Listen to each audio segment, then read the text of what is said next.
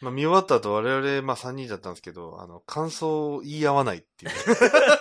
うーん、みうたいな。ーん、みたいうん、まあ、あるよね。な。あるよね まあ、こんな感じになっちゃうよね、みたいな。非常にあの、短いコメントで終わったというね。I know you're gonna dig this. Podcast. はい。え？登録第2回目でございます。基本あの、取りためるスタイルで。取りだめていくスタイル。なかなか合わないんでね。時間は24時を超えて、ああ、そうですね。いい感じの時間にはい。やってきてまあでもいつも。も1時とかに始めたこと考えるとマシじゃないですか？だいぶ、だいぶ、だいぶ。もうなんかグダグダのなんかスタート極みみたいなよりはまだいい。まだ焼肉でお腹いっぱいとか可愛いもんだと思う。まあそうですね。はい。2回目ですね。2回目というか、その二本目ね二本目の雑談として、はい。まあその近況は第1回目で話しましたけど、はい。2回目の話は何しようかなと思うんですけど、うん。僕、あの、今夏休みじゃないですか、8月。えー、お盆ですね。はい。で、さっきも見てたんですけど、はい山田さんが準備してる間に、はい。NHK のうん。夏休み子供科学あそうあ、それ好きよね。そう。俺それすごい好きなの。まあちょっと説明するとですね、はいそのラジオの番組であえりまして、え NHK のラジオ NHK の？ラジオなんですよ。AM ラジオでやってて、子供がその自由研究とかするときに、まあ、疑問出てくるじゃないですか、うんそれをラジオの前、スタジオにいる先生が答えるっていう番組なんですけど、受け答えのなんか対話がすごい面白いというか、あの で出てくるその小さい小学生の子とかもめっちゃ面白いんだけど、うん。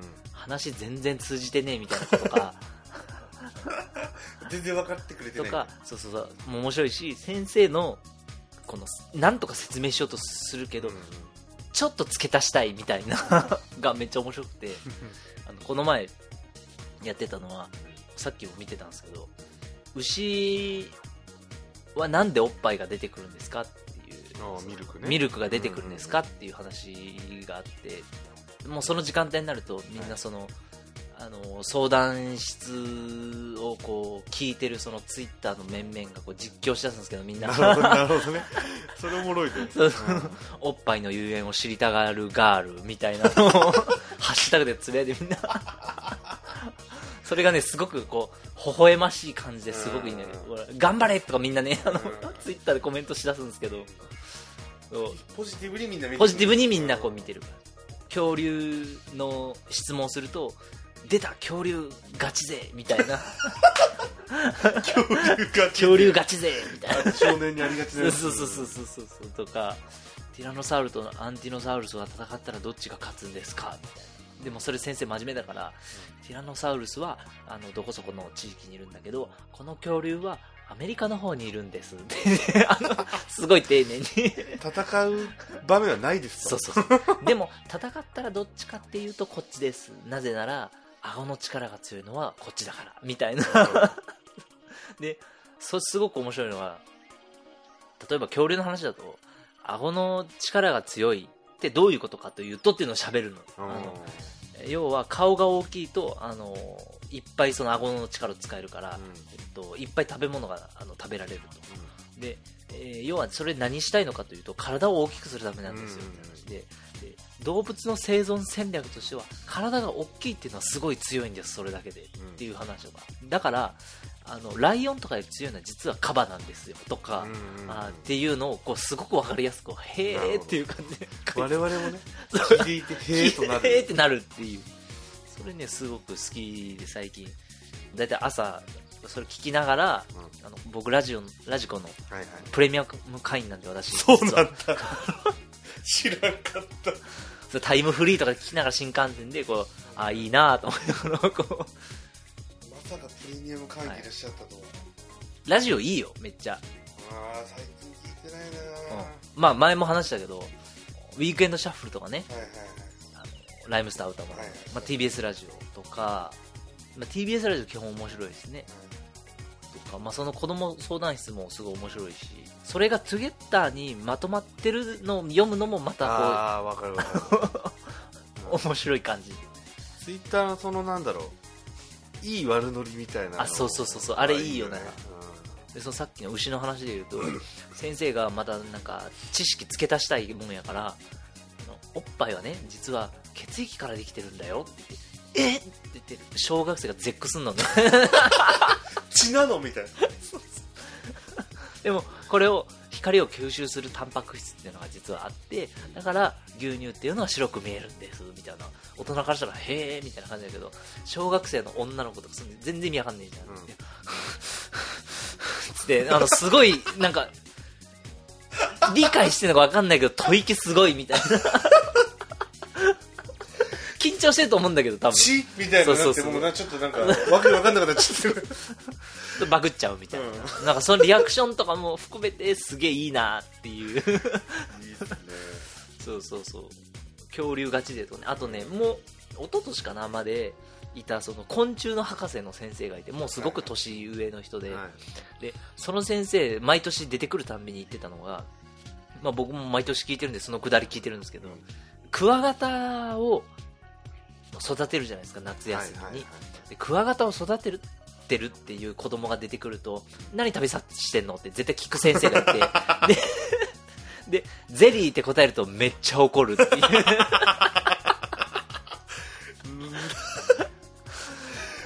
それね今ねトゥゲッター2016 2015の方かなとかに載ってるけどそそのくだりね毎年あるんでめっちゃおもろい。ゼリーはダメって言ってるでしょみたいなのをめっちゃ言う先生ねでこの前は絶対カブトムシとクワガタネタはいいっぱいあるからあのクワガタで一番強い種類は何ですかとかっていうのはね絶対ある出たクワガタ勢みたいなそれまたツイッターでクワガタが大きいお友達の皆さんが 実況するんだけど。大人になれない。そうそうそうそう。すごい面白いよ、面白いね。うん。俺のな俺の夏の風物詩淀川花火大会より NHK のそのあの子供相談室の方が全然夏の風物詩なんだけど、もうちょっとチェックした方がいいな。面白いね。でもラジオ確かに聞いてないな。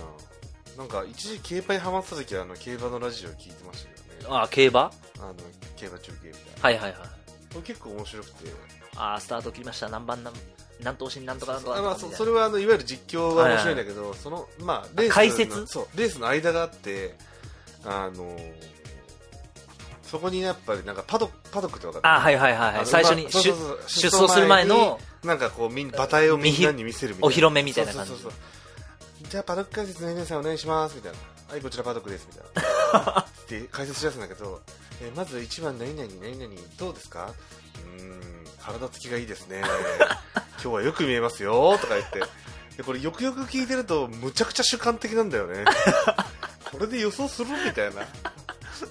えそれなんかあんの？そのなんとか牧場では今週何々も生まれみたいなそういうのとかあん そういうのはあんま聞いたことないけど。あ でもなんかのでも親父がい誰とかそういうのはあるよね。やっぱ競馬やから。何々3区みたいなのとか、は結構面白いけどそのパドック解説はまあいつも面白いね。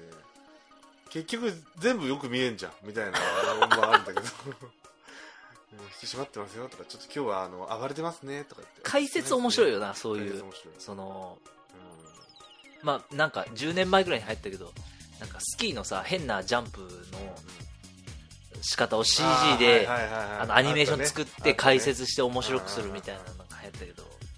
真面目におかしなこと言うみたいなとこね。そうそうそうまあ、競馬解説の人は至って真面目なんだけど、ね、そうそうそうそうそうそう。解説系面白いな。なんかまあラジオうんまあでもそれ音声ならではかもねまあそうかもしれない。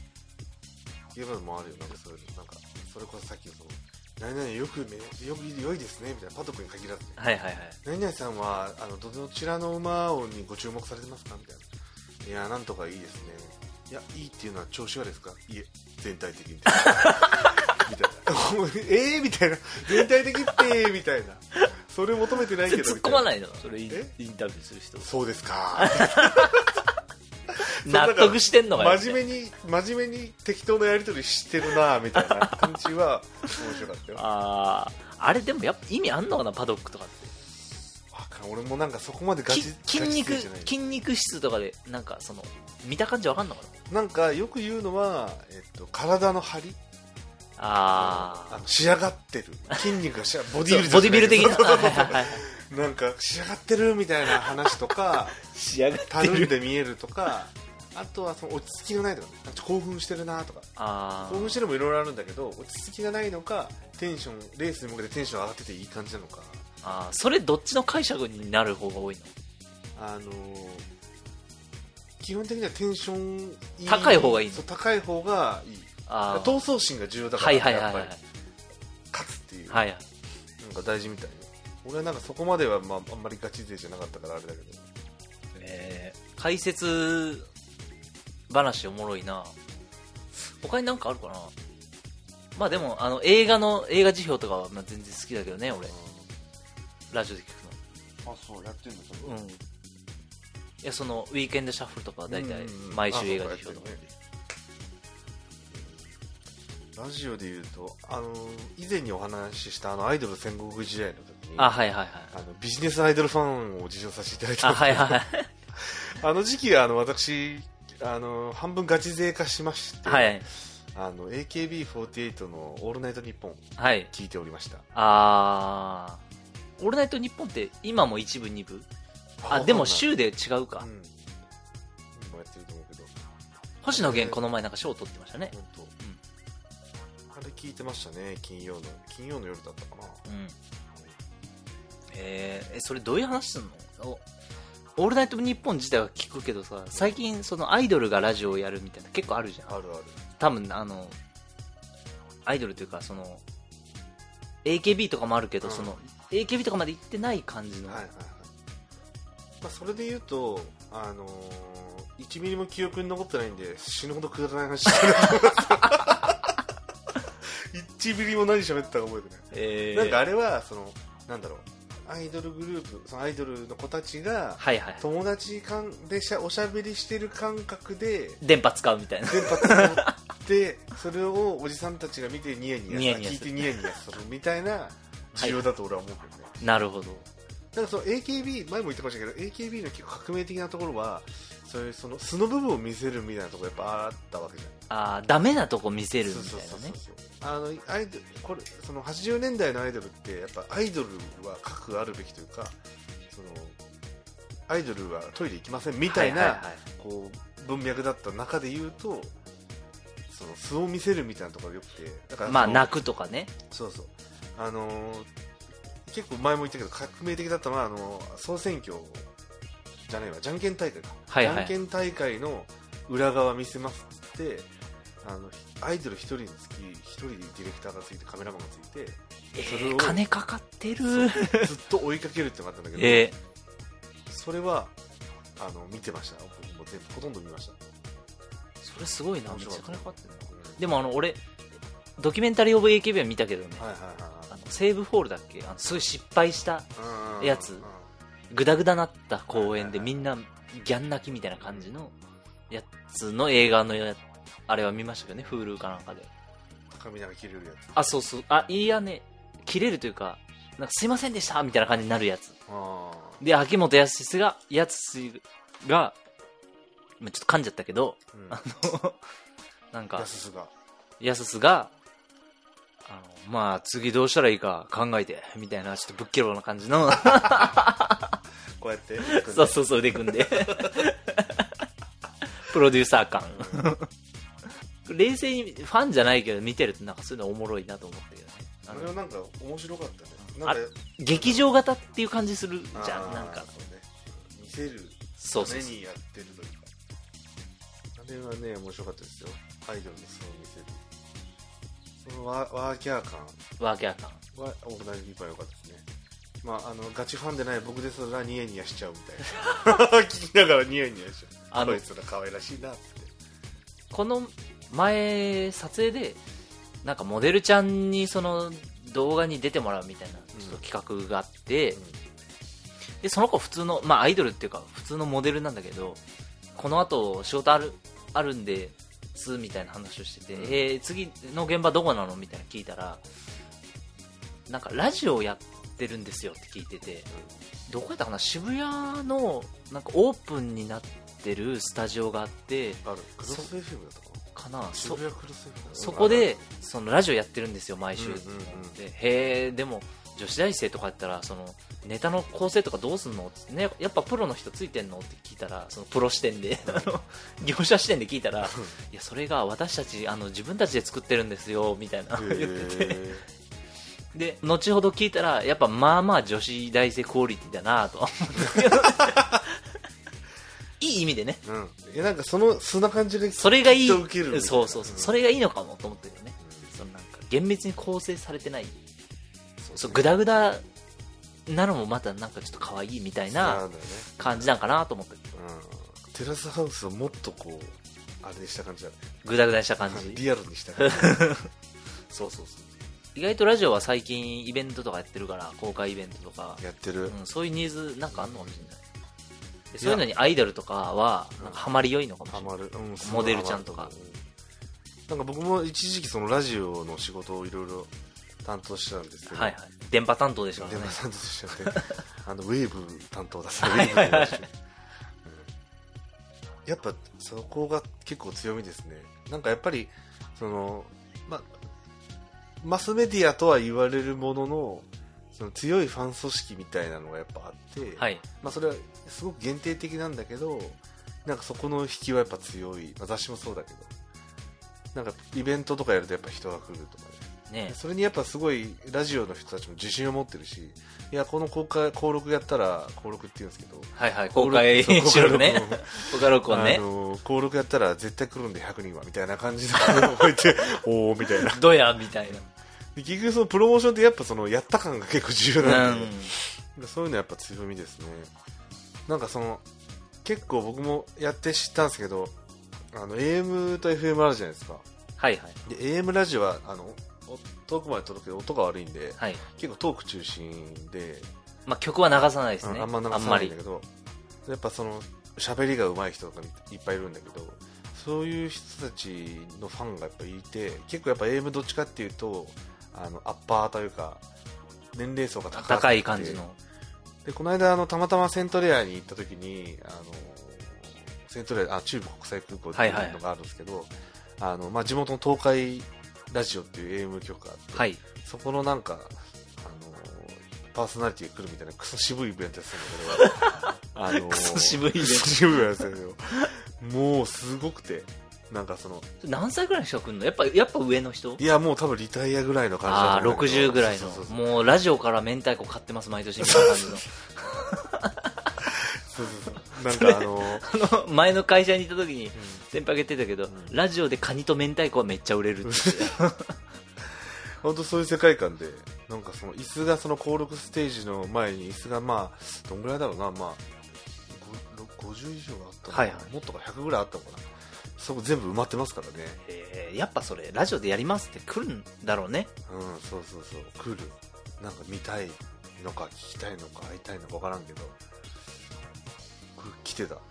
セントレアに異質な空間が生まれてたからねで撮ってんのはラジオの公開収録。そうそうそう。でもあの若者向けで言うとあの ZIPFM っていうのが名古屋は。はいはいはいありますね。これはあの本当にあの流行りのチャートを流したりする。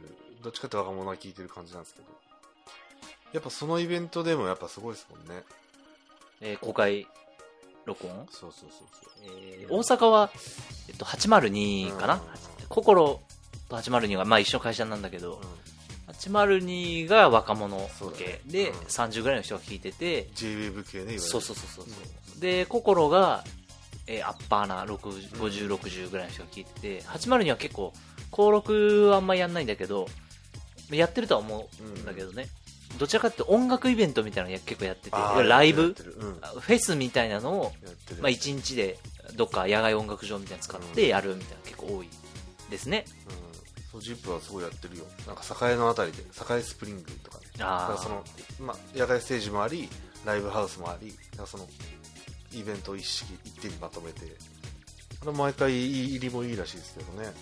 なんか音楽やっぱいいよな。音なんかそのこの年になってまあもともと好きですけどフェスとか、ああいうのを使ったイベントでいい感じの印象が残るその企画みたいなのができるんだったらなんかいいかもなとはうん。思ったりしますけどね、そううね、ん。やっぱなんか、うんまあ、雑誌とかラジオは特にやっぱそっちにシフトしてるね。リアルあリアル。場みたいな、いはい。そのファンのつ結びつきの強さとか、確かにだからこの前僕の今部屋300冊ぐらい本あるんですけど、はい。その後ろに。処分しようと思ってこの前。ほで本いくつか捨てたんですけど、う糸井重里の本出てきて、うん。でその中にインタビューで A ちゃんが出てきてるんですけど。そのその本ね多分2009年ぐらいにはいや8年とかかな。の本でで A ちゃんその時すでにいやこれからはやっぱインターネットっしょみたいなこと言ってて、インターネットの時代に生き残るのはやっぱライブだよね矢沢的にはって言ってて 正しかったみたいな。いやそうだよね。やっぱ今フェスとか流行りだもんね そうそうそう。で A ちゃんの会社はライブで儲かっていくっていうのも決めてんだその時点でって。すげえなと思って久しぶりにその本読み返して。なるほど。すげえわと思ったけど。その頃から言ってたんだと。そうそうそうそう。すごいね、うん。なんかね働き方なんとか言ったたまに矢沢辞めたい時あるよねみたいな話とかね出てきてすげえ面白いんだけどその。矢沢は矢沢やめちゃう でも俺やっぱ矢沢だからみたいな。矢沢さんって矢沢人格あるよね。矢沢人格。うん。矢沢が人格が形成されてるよね。矢沢伝説ちょいちょいその盛られてるから本当のものは少ないよみたいな言いつつもでもちょいちょい本当のやつあんだみたいな伝説級のことをやってるんだみたいな。そうそうそう。そこは逃さず伝えるみたいな。そうそうそうああいう対談とかあの多分ラジオでやってほしいなと思うよね。そうね、なんかその矢沢がインターネットに語るみたいなう、ん。やってほしいわ個人的に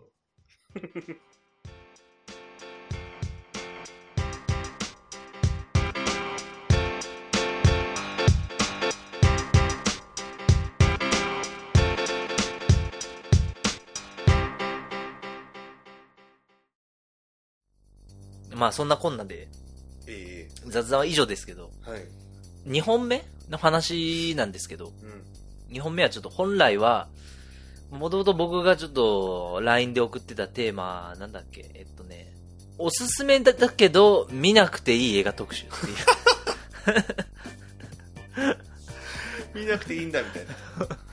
でやってたんですけど、まあちょっとお互いネタの持ち寄り不足みたいな、えええ。あの、のがありまして、まあばっくり、まあ最近見た映画でいいかな、思ったりもしてますそう。ですねということで、第2回目は、第2回目というか、2本目は、ザ映画特集。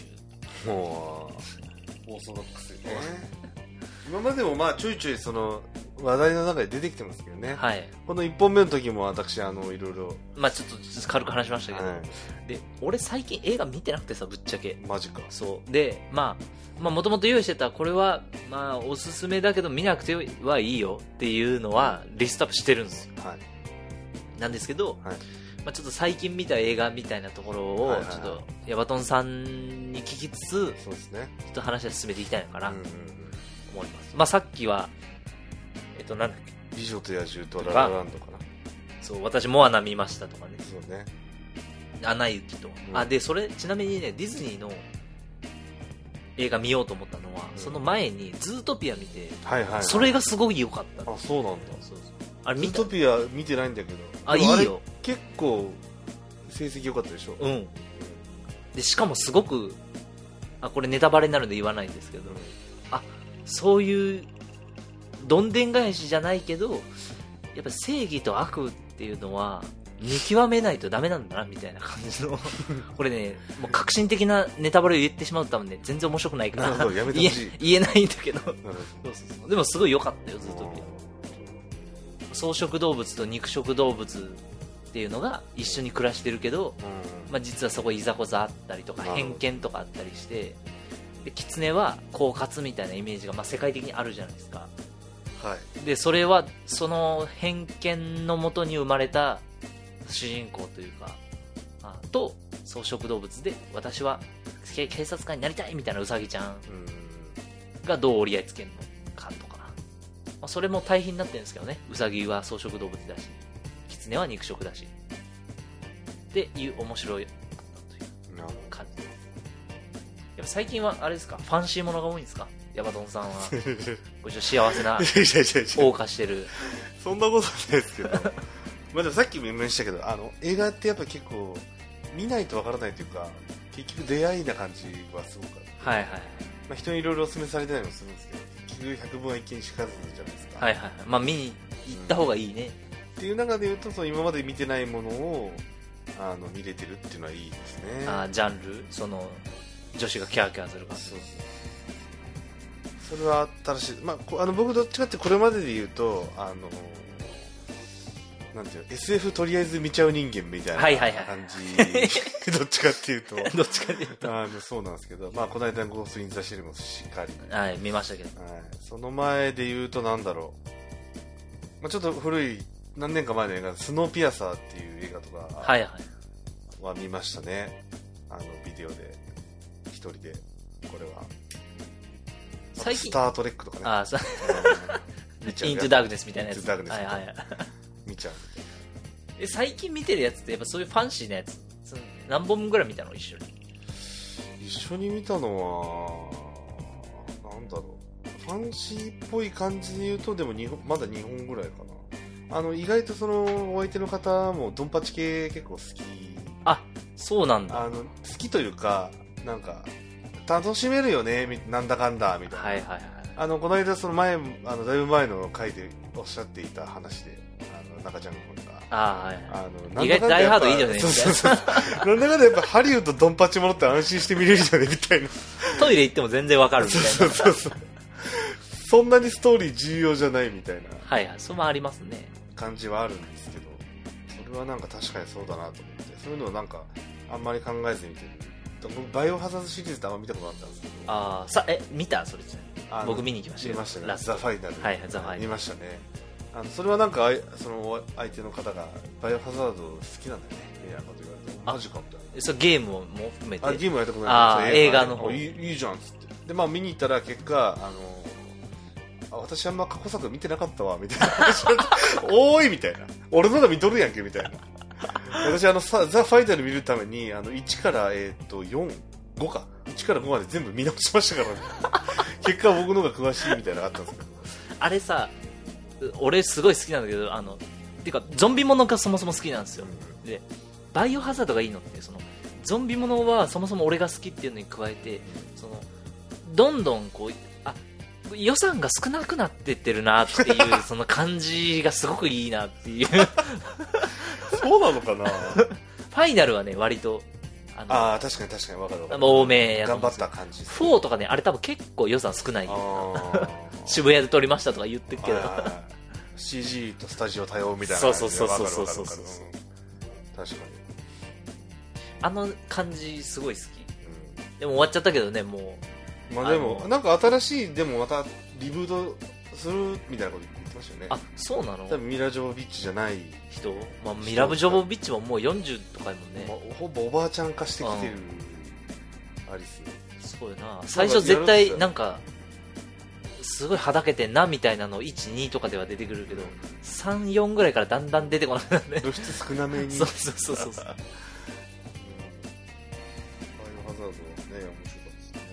ファイナルは良かったですね。ファイナルのファイナル俺なんか終わらなくてもよかったのになと思いながら見てたけどね。あ最後まあこれ別にそんな大して金払って見る映画でもないから言うけーどうん。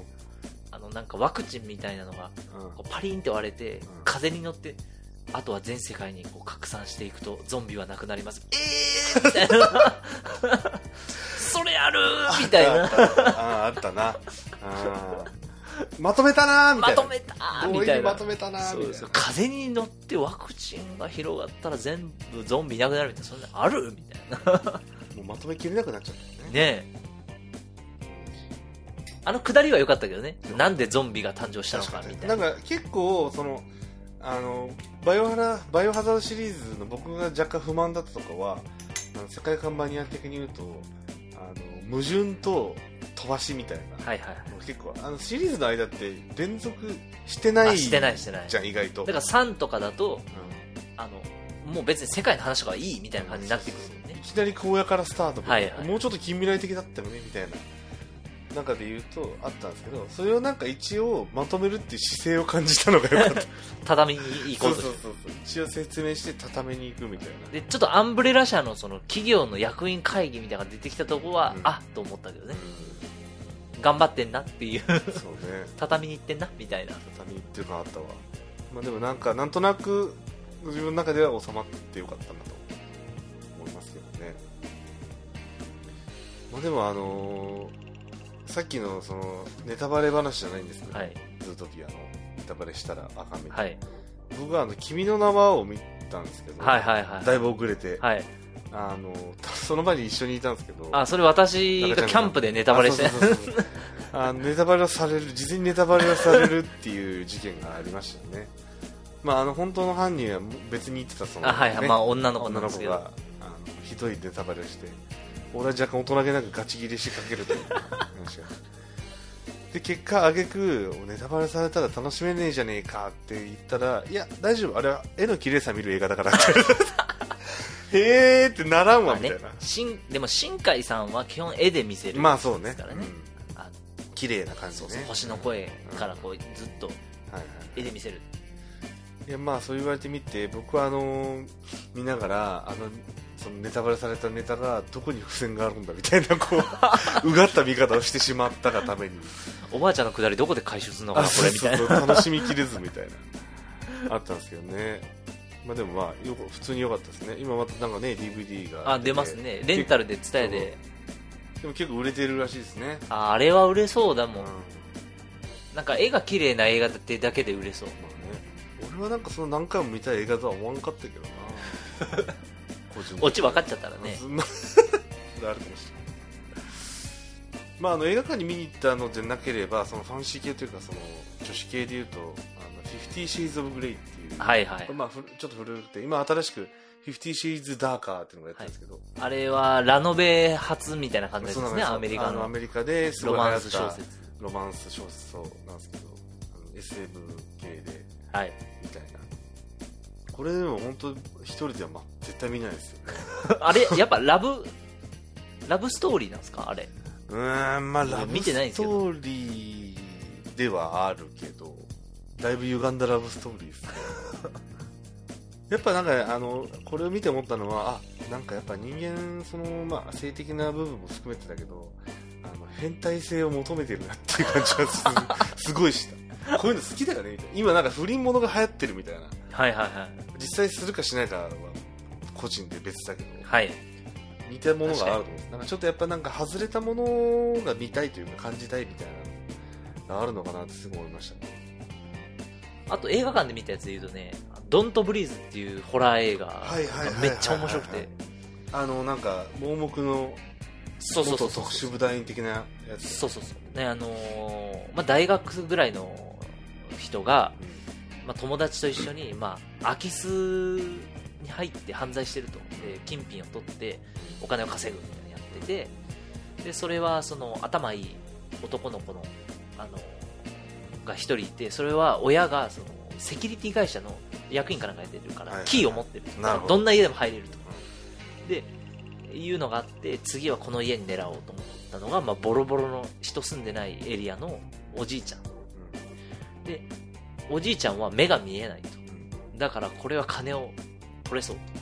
でなぜ金を持ってるのかというと娘がなんか交通事故で殺されちゃって事故で。はい。で亡くなってその慰謝料みたいなのをそれ引いた人が大きな会社の社長さんの娘やったらしくてでそのおかげですごい金をしこたまもらって家に保管してるらしい。じゃあ盗みに行こうってなるんだけどあの3人で盗みに入ったらもう全然勝てるっしょって言ったらおじいちゃんが耳が聞こえないのに超強い。あ目が見えないんだけど超強いって話であの銃とか持ってるけど目見えてないのに割といいとこ撃つなっていう感じの。でなんか分かっちゃうみたいなっちゃそうそうそう。で殺人マシンなのね要は。でこれもうこれ聞いてる人多分見に行かないと思うからネタバレ言いますけど、うはい。あのまあ、ちょっと聞きたくないっていう人はね5分ぐらい飛ばしてもらって、はい。えーるといいんですけどおじいちゃんの地下室に行くんですよ。はい。で地下室に行くとそれが出てくるシーンになってやべえこの映画ってなってきて えそういう映画やったんってなって。やばいマッドネスじいちゃんみたいな感じになっていくんですよどんどん、はいはいはいはなんか強えなと思ってたけど、うん。違うっていう。で最後まあいろいろ吸ったもんだって、まあ、どうやって逃げるかみたいな、うん。まあ、何人か死ぬんですけど。それすごいおもろかったよ。まああのこれ聞いてる人も誰も見ないと思う。あのいやあれでもちょっと気になってる予告編見て、うん、スーパーおじいちゃん。そうそう。本当はなんかもっとちゃんとした映画見に行こうと思ったけどこれ多分 DVD になったら絶対見ねえだろうなと思ってせっかくやから映画館で見ようと思って見たらめっちゃおもろかった。なるほど。最近見たので言うとあれですね。あのいろいろ見てますけどあのパイレーツ・オブ・カリビアン最後の海賊。ああはいはいこれはねいやまあなんかそもそもパイレーツシリーズ。前回終わったぐらいの感じのテンションでしたけどね、なんか基本面白いんだけどなんかその今までのいいところをギュッと凝縮してちゃんと作った感じがあってああはいはい、はい、ドタバタコメディありなんかちょっと謎解きっぽいのもあり戦いもありみたいな、はいはい面白かったんです。よねあれでもどういう話だ前回その海の守り人みたいな感じになって、ん。最後そのえーっとジョニー・デップの相方じゃないけどそのオーランド・ブルームね。オーランド・ブルームか、でそれでめでたしめでたしみたいな感じで終わったやん。それ実は最後じゃなくてそれ3作目なんですよ。あ三3つ目？実はあの 4, 4つ目があって、はい。これあのオーランド・ブルーム出てないんですよ、はい。それはまたなんかちょっとそれも一応つないつながってるんですよそのあそうなん最新作。だあ俺じゃあ4つ目多分見てねえや。生命の木の島って生命の木の島生命の泉か、はい。生命の泉っていうのがあってあのアンジェリカってこれペネロペ・クルスがやってるんですけど、はいはい。出てくるのがあって。えー、その続きで最新作がやってるみたいな。一応全部見た方がいいと思いますね最新作見るなら。見よ。なんか本当になんかこう若干そのそれこそ3作目とかその今言った4作目ちょっと具だった感じがあったんだけど ちょっと具で僕の個人的な最高傑作が2作目なんですよ。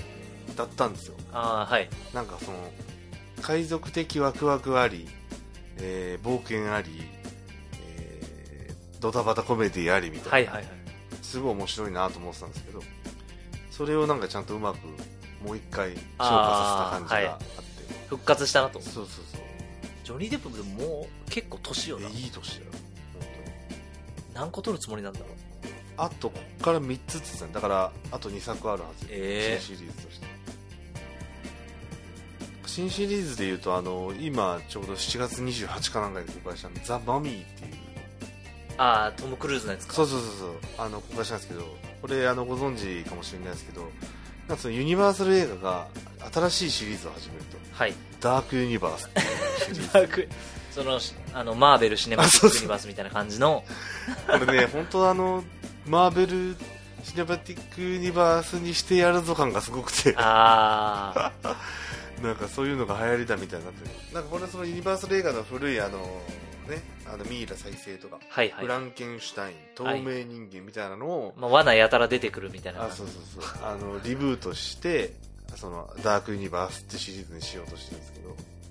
インディ・ジョーンズシリーズみたいになるのかな？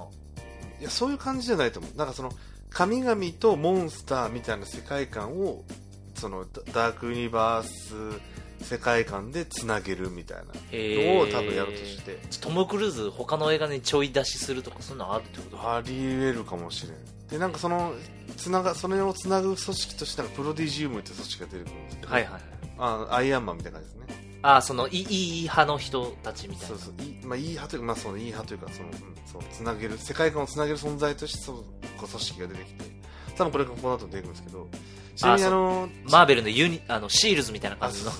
あそうそうシールズ。のでその次の作品があのフランケンシュタインの花嫁 これのリブートこれこれ大丈夫か？大丈夫か感あるなそれであの主演をやるのがあのハビエル・バルテムという人で、はい。この人はあの007のスカイフォールの敵役、はいはいはい。えーと名前なんだったかな？ラウルだったかな？シルバーシルバーシルバーさんやってたりあとそれこそさっきのあのパイレーツ・オブ・カリビアンのあの敵サラザールってやつやってたりするはいはい。結構なんか、まあ、か回遊というかはい。そういうのが似合う人でその人がフランケンシュタインやるならまあいいかなぐらいの話でテーマとしては非常に不安みたいな。フランケンシュタイン、まあ、話自体はいい話やけど、広がりあんのかな？いやそこなのよ。あのマーベル ユニバースになんのかな？そそう。マーベルってなんかこう活躍するみたいな話になってくるのかそう世界系じゃん、なはいはい。いわゆる。はい。世界を巻き世界の大事危機件みたいな。的な。でまあザ・マミーもあネタバレを避けるんですけどまあちょっと世界っぽい感じをはいはいやってるんですけど、ちょっとフランケンシュタインの花嫁は分からないなと。いうのがあって大丈夫かなっていうでその後やるのが透明人間ってやつで。まあ、透明人間はわかる気するけどね。透明人間はでも何回かその原作をもとに、れ誰だっけ？H.G. ウェルズだっけ？作った。あのうん。原作書いてる。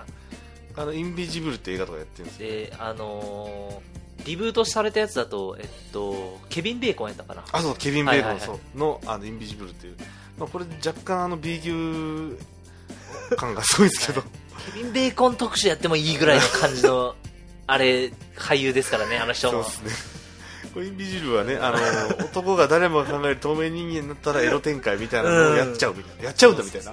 どんどんマットな感じになっていくね。それのまたさらにリブートでその透明人間なんですけどこれ今度ジョニー・デップがいるらしいんですよえー。それこそ。それもなんかちょっと面白いかなと思ったんですけど、まあ、ちょっとあのダークユニバースシリーズちょっと追っかけようかなと思ってとりあえずザ・マミを見る。あんまり興味はないんですけど、あー、俺それ見に行こうかな、明日。うん、み見てもいいと思うよ。なんかそんなにあのあれではない。あがっかりはしないと。思あの、途中でトイレ立っても大体わかるみたいなう、感じうん、大体わかる。る 謎解きとかはない。トム様かっこいい的な感じはいはい。で、なんか大事件起こってんな、みたいな。で、なんかこの石をはめないといけないみたいな話になるのかな、みたいな。そうそうそう。あのまあネタバレを避けたいんですけどその通りです。ああ、そういう感じでしょ、そ大体。の通りです。分かってるねさすが、大体その点見てますからね、僕。うん。まあねぜひ見ていただきたいですはいはい。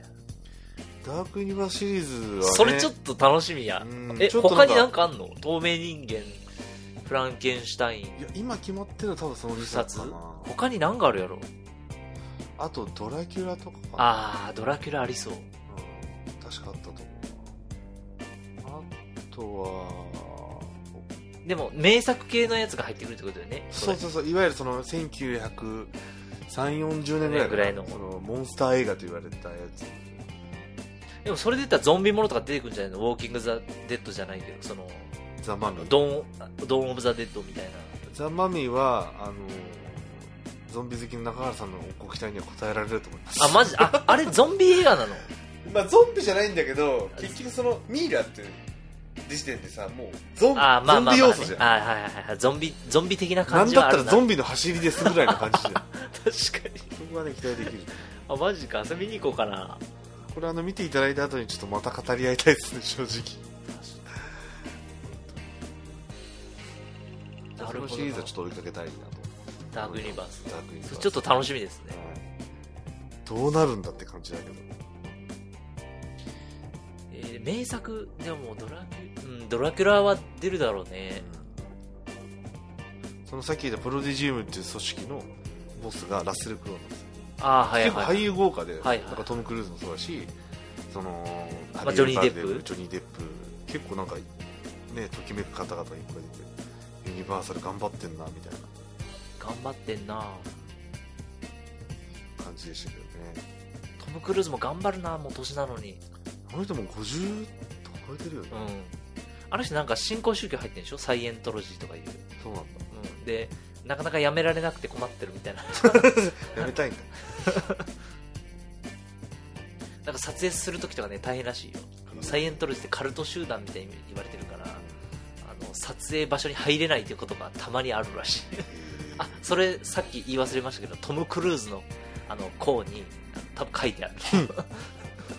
そうなんだ見ようウィキペディなんか自己啓発系？んセミナーみたいア、まあ、さっきちらっと出た後ゴースト・イン・ザ・シェルはねゴールデンウィークに一緒にな。ああれ見ましたね。あれダメだったな。なんでしょうねあれはね。まあその再現したったみたいなのはすごいわかるけど。う、ん。まあちょっと聞いてる方、あの、広角機動隊っていう映画を見見てない人が多いかもしれないあれですけど。僕は結構、あの、広角機動隊の映画版は好きなんですけどね。うんうんその、近未来の、要は脳みそを電脳化するというか、ネットワークにつなげるのが普通になってる世界で、えっと、いろんな事件が起きるみたいな。オーソドックスな事件を電脳世界で描き直す感じ、うあ面白い本当なんかアニメのスタンドアローンコンプレックスがめっちゃくちゃ面白かったしん。あれおもろかったよなっていうのを期待値で見るとちょっとがっかり、まあちょっとがっかり。うんまあいあえまあ、言及は避けますけれど、僕個人的に一番がっかりポイントは立ちコマでございます。ああ、戦車じゃんみたいな。えーみたいな。なんか、まなん、これ見ながらなんだろうな、これと思ってて、ずっと。なんていうの？ダイハード見に行こうと思ったら、デモリションマンだったみたいな、その、なんか、スケールがなんかちっちゃいな、みたいな。あそうね。確かあの感じだったな。でもなんか泣かせようとしてくるしな。最後の。にあの要素いらなかったクゼクゼはそんなんじゃねえよみたいな で、ビートたけしだけなぜか日本語喋ってるし、みたいな。荒牧課長あれはひあの久々のがっかり映画でしたねねえ。まあ、見終わった後我々、まあ、3人だったんですけどあの感想を言い合わないっていううーんみたいなうん、みたいうんまああるよねな。あるよね まあ、こんな感じになっちゃうよね、みたいな。非常にあの短いコメントで終わったというそうやな。まあ最近見た感じはそんな感じかな。まあ、DVD でちょいちょい。僕見てますか？僕はね、割と、うん一応ね、週に DVD で映画見るみたいなのは、僕決めてるんですよアマゾンプライムなんであのアマゾンで見てるんですけど見放題ではい。結構だから気軽に見れていいっすね。いや、いいよね、本当に。あの、Amazon プライムだけで上がってる映画とか面白くて、最近見たやつで言うとね、カナダの映画で、残酷で異常っていうやつが面白かったんですけど、それはね、繰り返しものやっぱ人生繰り返しものなんだけど、繰り返すスパンがすごい短くって、自分が死ぬ1日分ぐらいをずっと繰り返すみたいな感じ。なんだけど、えっと、主人公はまあおっさんあのよ40過ぎのおっさんで、まあ、先生やってるのね。で国際結婚してて確か中国かなかどっかから呼んできた奥さんと結婚してて、えーると。で、えっと、最後心臓発作かなんかの持病を抱えててそれで死んじゃうんだけど、うん。死ぬ前にあの奥さん殺しちゃうのね。でそれたまたま殺しちゃうの。自己自己的な感じ。自己的な感じで。ででも本人は自分が殺したと思ってない。であの死ぬと、えっと、死んで目を覚ますとなんか部屋にいると。で外に出るとその刑務所みたいな感じになってて。はい。でも刑務所ほどその圧迫感はないんだけど本当にマンションみたいな感じになっててでいろんな人が集会場に集まっていくと。で集会場に行くとこう集団セラピーみたいなのやってるのね。要はカウンセリングやってるわけ。でその中で話聞いてるといろんな人が前に立って私はこういう過程で人を殺しましたみたいなあの話をしてる。で要はそれこれ煉獄ってわかる？そのうんうん。天国に行くか地獄に行くかっていうそのあ決める一歩手前のとこ。ろでそれをこう多分その表現しててあのそのシーンで。で人殺した人がどんどん集まってると。で次あなたお願いしますって主人公の番になるんだけど俺は誰も殺してないしってずっと言うの。でずっと否定するんだけどじゃあもう一回あの行ってこいみたいな感じであ またその死ぬ1日前からずっと繰り返してる。はいはい。でねやっぱり殺してんのね。うなんか不意のその事故ではあるんだけどでなんで殺したのかっていうとその妻が自分のことを信用してない。浮気してんじゃないかみたいな気分になって。で殺そうとしてるって思い込んじゃって。でそれでこうわちゃわちゃ事故が起こっちゃうんだけどその原因は何なのかっていうのが、まあ、それ以降カウンセリングとその人死ぬ1日前をこうずっと繰り返していくとどうやらその奥さんが悪いと思ってたけど自分の言動とか自分の振る舞いがその奥さんに対して不信感を抱かせて結果その仲がこじれちゃってるっていうのに気づいちゃって、でそっから俺が悪かったってなるんだけどそっからが面白いんだけど俺が悪かったってなったらまあ普通認めるんだけどあの一緒にセラピーに参加してる他の時代の人とかも一緒にいるわけ。でそその人を助けようって思い始めるんだけどでその他の人の世界に行くとまた違うその人が死ぬあの一日が繰り返されててでそれをずっとループし続けて最後どうなるか。で全然予算かかってないと思うんだけど 繰り返しものだからね。でもその繰り返すことにだんだん変わっていくみたいなのの演出がすげえなと思ってそれはね面白かったです。残酷で以上っていうこれちょっとチェックしてますそれ Amazon プライムでね見れるよ。登録してウォッチリスト。なんかいかにアイディアで面白い展開していくかみたいなのってやっぱ映画って参考になるなと思ったやつですね。あとね「ガール・ライク・ハー」っていうやつ。それも Amazon プライムだと思う。んだけどそれいじめの話。でいじめられた女の子が自殺しちゃうんだけど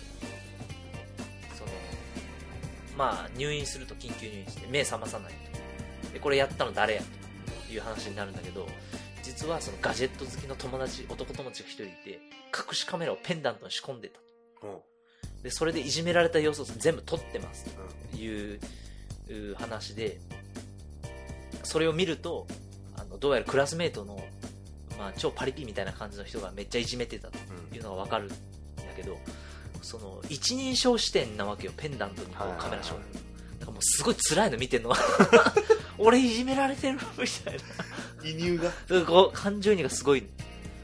でなんだけどそのくだりのそれが明らかになる前にねなんでその話が始まるかというとテレビ番組作るクルーが学校に来るの、その学校がその成績が優秀な子学校として認定されましたみたいな、うん。なんだけど自殺した子がいるえそれ事件じゃんってそっちの方を取材し始めるのね、うん。テレビのクルーが。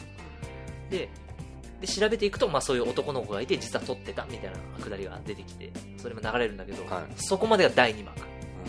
で第3幕どうなっていくかというとそのドキュメンタリーのクルーが取材するんだけどまあガード硬いから無理やん。でアプローチを変えてうん。いじめてた子にうん。カメラを渡して私はすごいキラキラ輝いてる女子高生を取材してます。うんであなたの生活を撮ってください。はい。自分のカメラで。カメラを渡すわけ。うん。ってなると自分自慢が始まるのね。要はそこから、うん。私は今日はどこそこに来てハッピー。みたいな。友達とどこそこに来てハッピー。いかにキラキラしてるか。そうそう。ただそれが長く続かない。のでだんだんこれ家に行くと家はなんか実は親が全然仲悪いとか。はいはい闇がねこう徐々に明らかになっていく。おで要はその映画全体でいじめられる人がいい悪いとかいじめてるやつが悪いとかいじめられるやつにも原因があるとかそういう話じゃなくてなんかあいじめってこういう状況で起きるなっていうーうん。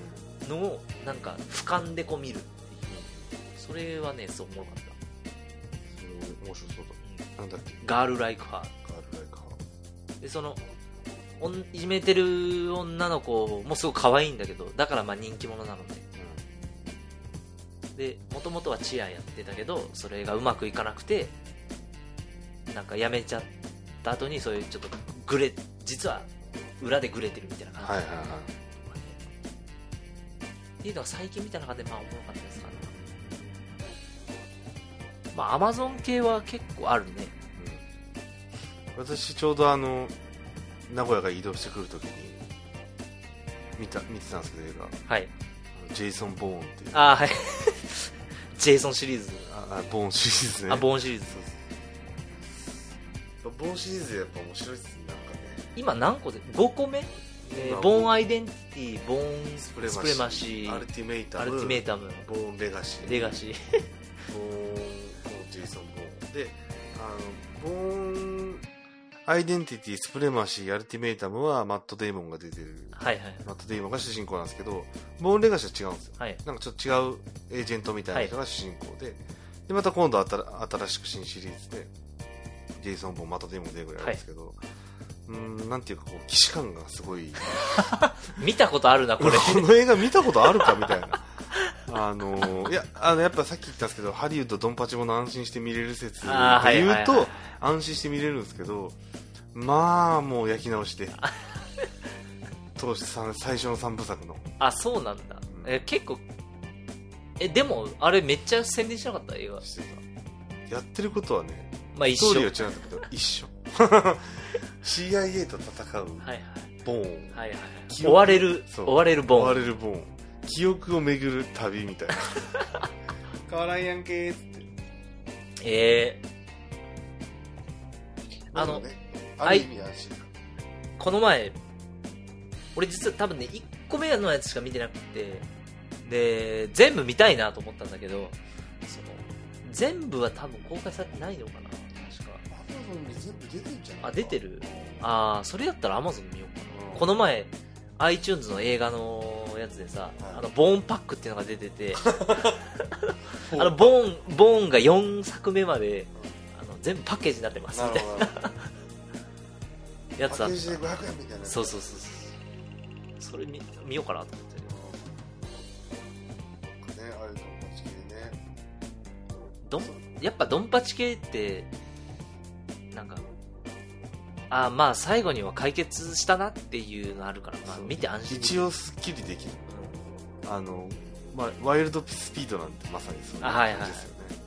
ワイルドスピードもうこっからなんかどんどんずっと続けていける感じあるもんね。うん確かにね。まあワイルドスピードは本当面白いですけど最初はただ車の運転のプロフェッショナルだったのに今や特殊部隊みたいな銃銃も扱います。なんなら車なのに空飛ぶみたいなそうそうそう。ね車いるぐらいの感じ。一応出すよみたいなテーマだからみたいな感じです。今完全に特殊部隊化してます。銃撃戦お手の物。確かにな。もともと潜入捜査うん官みたいな感じだからね、そうなんだけど。ねえまああるよな。まあこれ僕がもともとね今日話そうかなと思ってたやつで言うと、えっとまあこれはおすすめするけど別に見なくていいよっていうやつ。ドンパチもので言うとねエイリアン襲来もの？あの僕が好きなやつで言うとねえっと、えーバトルシップっていうう、うんのがあってこれはね SF 好きな人だと知ってるんだけど聞いたことあるな。そうこの前ね久しぶりににあの地上波でなんか金曜ロードショーじゃないけどやるみたいな話になってマジかと思って。えそうなの？そう。でもなんか災害かなんかがあったからかな。あのー結局放映されなくてバトルシップ。っていう。アマゾンプライムありますね。あります。これね面白いですよ。あのーバトルシップってもともとボードゲームがあってほ駒を進めて陣取り合戦するボードゲームなのね。う、っていうのを映画化するんだけど、まあ当たり前だけどさ、ボードゲームにストーリーとかあるはずねえから、うん映画作るの難しいじゃん。で、で、どういう設定にしたかというと、エイリアンが攻めてきます。戦艦が立ち向かいます。うん戦艦で。バトルシップが、ね、バトルシップが。で、バトルシップでこの戦うんだけど、あの、敵見えないから、どういう風な感じで戦うかというと、海にブイが浮いてるのね。その、要は浮き輪みたいなやつ。で、それの、が、その波の高さを、まあ、計測するためにそう置いてんだけど、浮き輪を。で、それを見て、それがマス目になってる。うんで、そのマス目のこの上下、こう揺れてるみたいな判断で、ここにエイリアンがいる砲撃みたいなのをやって戦うっていう、へえそこだけボードゲームみたいな。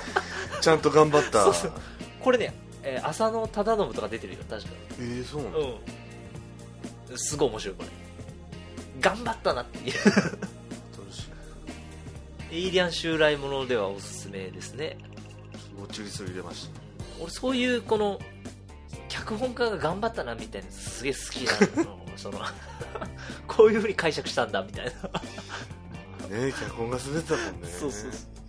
あとね、あとは、まあ、似た感じで言うと、世界戦略、世界侵略ロサンゼルス決戦って、多分これアマゾンあるよ。あの、すげえ安っぽい映画だからうん聞いたことある これもエイリアン襲来して戦うのですね。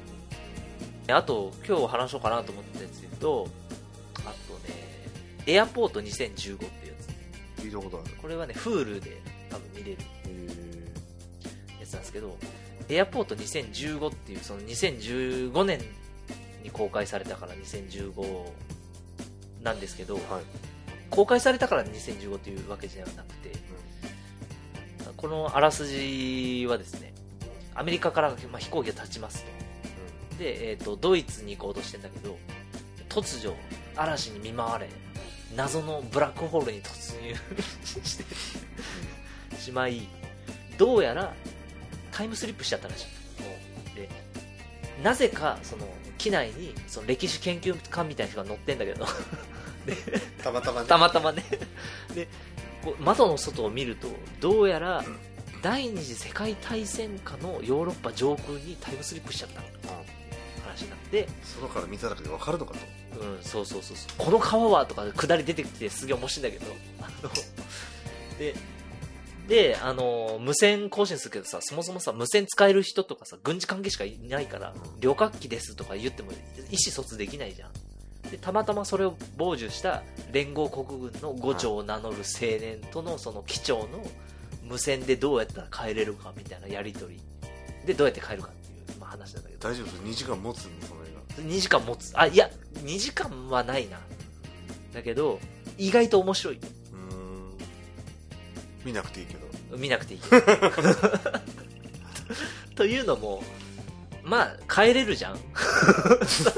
結果ね 結果帰れるやん。うんうん結局その映画って、その、コックピットと伍長を名乗る連合国軍とのそのやりとりの下りで、ハラハラするみたいな、なんかそんな感世界侵略じ。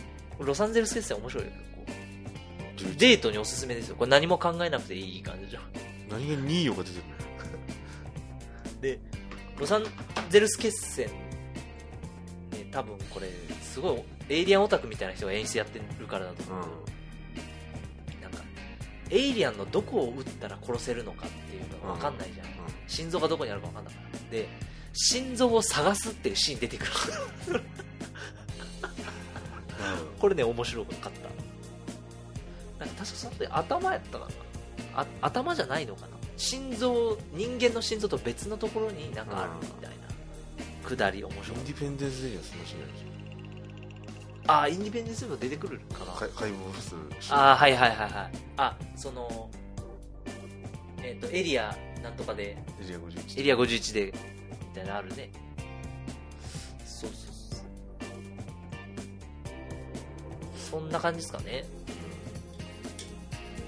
あとね最本あそうそうそうそうそのさっきそのバイオハザードの話でありましたけど続いていくもの？の話を本当はその見なくていい特集で喋りたかったんですけど、まあ、DNA シリーズ DNA っていう映画あるんですけどえー、知らない。遺伝その島ドクター・モローの島っていう、まあ、原作のそのうん。SF 小説があってある島にこう行くとどうやらその島がなんか人間と動物の DNA 配合された変な人がいるみたいな、やべえこれ脱出しなきゃみたいな映うんうん。画があるんだけど、まあ、そのシリーズがあの、まあ、人気出てその一発目のインパクトがでかかった。もともとの小説人気なんだよでこうワンツースリー続くんだけど DNA4 っていうのがある。でも実は DNA シリーズじゃなくてそれ。実はウィッチャーズ4っていう 別のシリーズ持ってきて日本人がタイトル付け替えたっていうだけっていう。あるあるじゃん。そうそう。あるわ DNA4 そう。そうそうでこれ、ね DNA5 まであって。で DNA5 は実はモンスターパニックの2なのひどいね 本当にね。このねこのくらりちょっともうちょっとしたかったけど。まあそれあもうちょっと喋っちゃったからもう出さないけど。続く系の映画の面白さ。うんわかる。あのー、ソーシリーズあるじゃん。あはいはいはい。あれも結構実はパチモンがあある。あるね。あのファ5かな？4か5かなんかで全然違う話出てくるみたいな、うん。とかあとキューブね。はいはいはい。キューブは1が一番いいいいけどそう23から全然意味わかんなくなってくるみたいな。とか全然関係キューブっぽいキューブじゃない映画とかね。あえそれ出てくんの？あるあるあるそういう作品がある。タイトル忘れちゃったけど。俺見たやつ完全にキューブやわ。2まで23ぐらいまで見たけどもう見た。へえ。どんどん面白くなくなるね。そうそうそうそう。1が一番面白いなあれ。なんだ一番あれぐらいわけわからん感じで終わった方が絶対いいよね、うん。変になんか世界観つけあれはつけなくていいやつ。あそうそうそうそう。最後しかも確か自閉症の人だけが助かるみたいな、うん。なんかそれもいいよね。そのなんていうか生きるためにこう人を欺くみたいな人じゃない人が最後やっぱ生き光るに包まれてね。確かに。あれはなんか23回見たな。うん。あれおもろかったな、最後にやっぱ最近見たやつで一番面白かった。最最近でか結構前から見たことあるんだけどはい。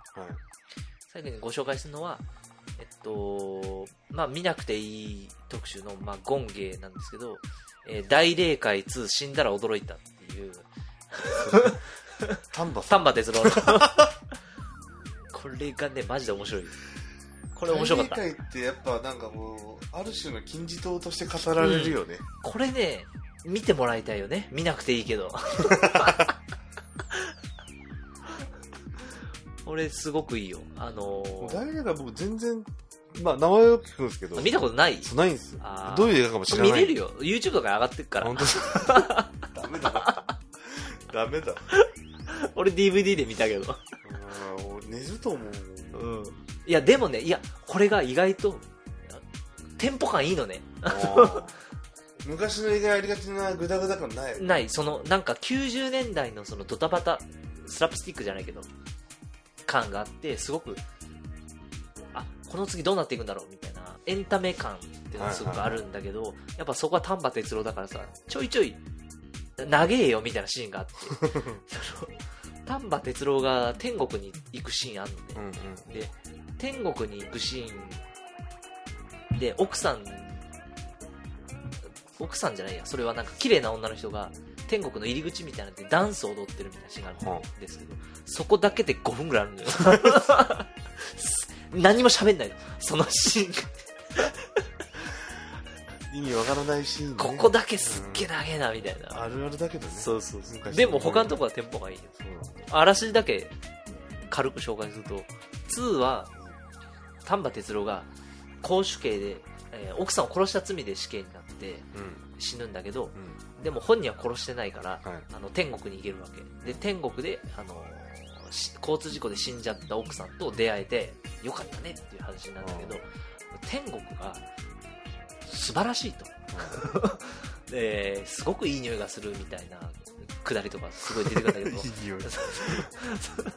で、あのーで、確かに山瀬まみとかも天使役で出てくるんだけど、であのー素晴らしいと天国。はい。で天国で初めて、あのー妻を殺した犯人を知るんだけど、実は自分を弁護してた弁護士が犯人だったわけ。でマジかと。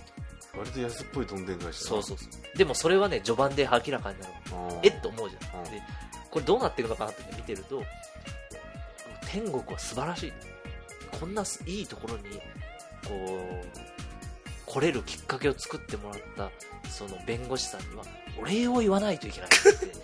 あの、そこで、あの、地上に降りていくのね。お礼言いに。でも、でも弁護士の人は、丹波哲郎とこ奥さん見えないから、なんかポルターガイストみたいになってるの。で、ポルターガイストみたいになっちゃって、で、やばい、俺のせいだってなって、自殺しちゃうのよ、弁護士の。で、自殺っていうのは、やっぱ良くないことだから、その弁護士さんは地獄に行っちゃう。で、地獄に行っちゃったそれは私たちのせいで大変なことになったなってなって、丹波哲郎と、まあ、演じてるのは丹波哲郎の奥さんなあ、息子さんかな確かなんだけど、と、奥さん役の人が地獄にその弁護士さんを救いに行くっていうくだりになっていくっていう。で、地獄でね、えっと、ラッシャー板前じゃないや、あの、ダンプ松本がね、はいはいはい。鬼役で出てきたりとかするんだけど、面白いよ。コメディだね。うん。で、地獄に行く前の、その、マジ地獄みたいなところの手前に、ちょっと地獄みたいなのがあるんだけど、ちょっと地獄、千田水夫とかが出てくるんだけど、うん。なんかキャバレーとかで、なんかすごいダメな人役がすごい集まって、その、ダメな人総選挙みたいなのやってんの。うん。あ地獄で。地獄代表みたいなの決めようとしてんの。でもそれ地獄来る人良くない人がいっぱい集まってるからまあすげえ常々揉めてんの、みたいな。その。いやいいね。今じゃ絶対作れない系だと思う。あれね今作れないよ。今作れるとしたらなんかもうどうだろうね。なんかアマゾンぐらいしか作れないんじゃない？ああいう意味わかんない映画。作れるね。今バカらしい工事では絶対作れないもんなでバカらしい割に予算かかってんなみたいな。で丹波哲郎のその鶴の一声により集合しましたみたいなその俳優陣の。その映画。へえ。まあ見なくていいんだけど結論から言うと。いやでもだいぶ気になったよ今。だいぶ気になったよ、これすごくおすすめです。まあそういったところですかね、今日の話は。まあ、変な映画だけで、あの、実は結構あるんですけど、私も、もうネタとしては。で、まあ今日は遅いので、このぐらいですかね。はい。割とざっくばらんに映画の話ざっくばらんに映画の話ししましたましたけどまあこういう映画ありましたよ、みたいな話もちょっと聞きたいですね、できれば。うんまあまたね今後映画を見ればはいまたいろんな話ができるかなと思いますけど思います。というわけで、今日は雑談、雑談会、雑談風テーマあるような内容な前回とえ今回といい、はい。ありがとうございましたと。いやありがとうございました、はい。久しぶりですけどよく喋ったと思います。なんか、ちょっと、テンションがわかんないわ、久しぶりすぎて。いつもこんな感じだったよ、うん、あ、マジで？というわけで、こういう映画を、まあ、面白い映画見ましたとかでもね、あの、そろそろいつ再開するんですか？みたいなお便りとか、まあちょっといただければと思いますので、はいお便りは、えーメールアドレス、まるで .radio、アットマーク gmail.com、marude.radio、アットマーク gmail.com から、ちょっとご応募くださいと。メール見ますはい。あと、ポッドキャストの各エピソードの説明文にも、えー URL 貼ってますんで、ね応募フォームから、はいどしどし応募いただきたいなと。まあ1年半ぶりなんでね、はいこれを機会に昔のエピソードも聞いていただければいいんじゃないかそうですね。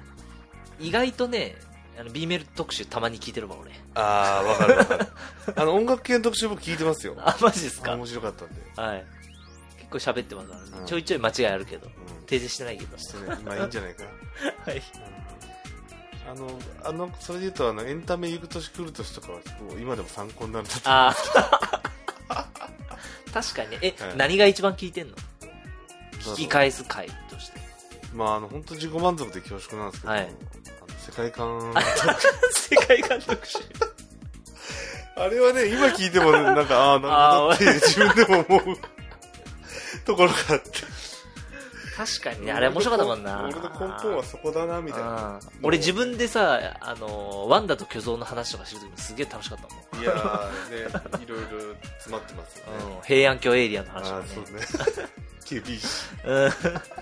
ケビーし、これ誰も共感してくれないからね、会社で話しても。ね無理だ。俺も周りに話す人はいない。俺が世界観マニアだと知ってる人はいない。ねえ。っていう感じですね。はい。あというわけで、また引き続き、あのー今後はそろそろちょっとスカイプで撮れるんじゃないかと。たそうですね。いう感じですかやれね。るんじゃないか。はい。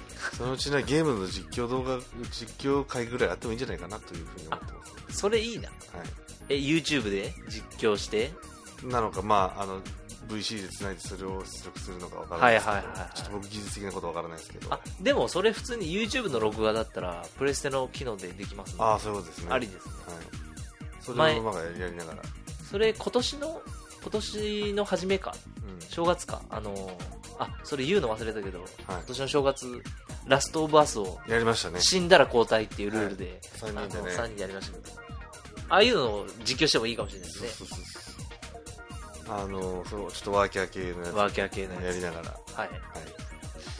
ということで、今後は、ちょっと、我々もちょっと YouTuber になれるのかみたいな、ありますけど、頑張りますうん、フォロワー全然いませんけど、はいはい。